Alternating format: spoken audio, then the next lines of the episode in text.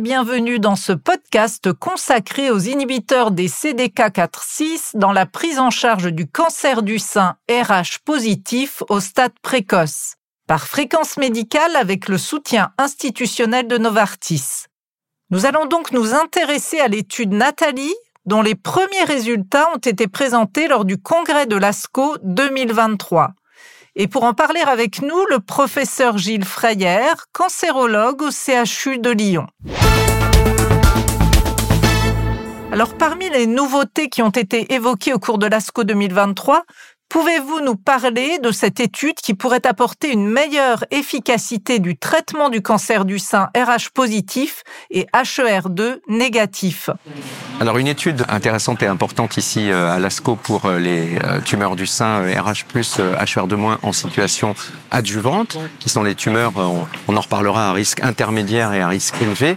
Il s'agit de l'étude Nathalie, une étude qui teste un CDK4-6 inhibiteur, en l'occurrence le et c'est la quatrième étude du genre, euh, après euh, l'étude Palace avec le palbociclib, après l'étude Pénélope B qui était du post-néoadjuvant toujours avec le palbociclib, et après l'étude Monarque I avec l'abémaciclib, qui est la seule étude euh, à ce jour à avoir montré en termes de survie sans progression un bénéfice en faveur de l'adjonction, en l'occurrence de l'abémaciclib, au traitement habituel de, de, ces tumeurs. Alors pour ce qui est de l'étude Monarque I à très haut risque avec des envahissements ganglionnaires importants, le traitement standard est donc évidemment la chimiothérapie adjuvante suivie de l'hormonothérapie et la randomisation porte sur le CDK4-6 inhibiteur.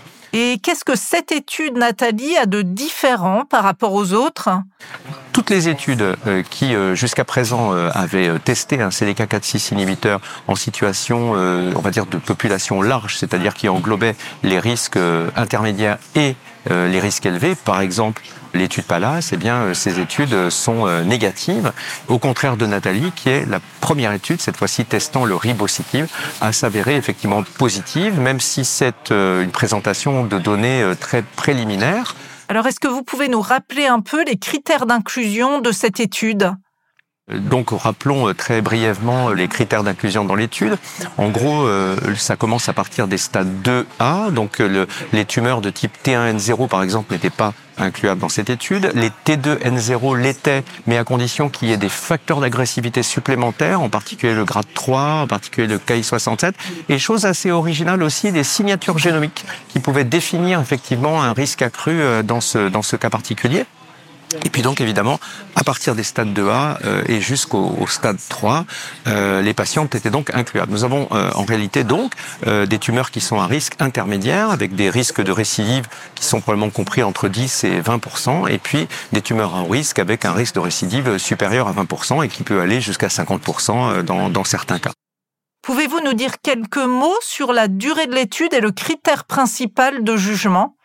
Donc la durée de traitement par euh, ribociclib était de 3 ans euh, dans cette étude. Le critère du jugement principal est la survie euh, sans récidive invasive, hein, qu'on appelle IDFS. Et ce critère de jugement principal, pour cette analyse préliminaire, est atteint. Alors évidemment, c'est statistiquement significatif, mais comme on dit, cliniquement parlant, c'est encore un peu trop préliminaire, puisqu'on a un bénéfice qui est aux alentours d'un peu plus de 3% il est assez probable qu'à l'instar de l'étude Monarque I, ces données ne soient pas suffisantes pour modifier les pratiques dans les médias et en tout cas pour avoir ce qu'on appelle un accès précoce euh, en situation euh, française. Et pour la suite, qu'est-ce qu'on peut euh, espérer de ces résultats? Alors ce qu'on attend évidemment, puisque là le, le, suivi médian est inférieur à la durée de traitement, hein, la durée de traitement c'est 36 mois et on a pour l'instant un suivi médian je crois aux alentours de 32 mois. Donc il faut bien que le suivi médian dépasse la durée de traitement pour qu'on ait une vision un peu plus euh, large de ce que fait en réalité le traitement. Et pour cela, donc, il faudra des actualisations successives en espérant voir apparaître cet effet qu'on appelle carry-over, c'est-à-dire un effet euh, qui produit des courbes divergentes alors même que la durée du traitement à l'essai a été dépassée euh, par le suivi.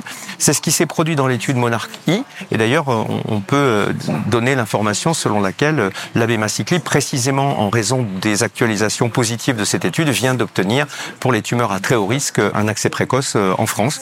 Donc, on peut espérer que la même euh, évolution se produira pour le, le dans le cadre de Nathalie.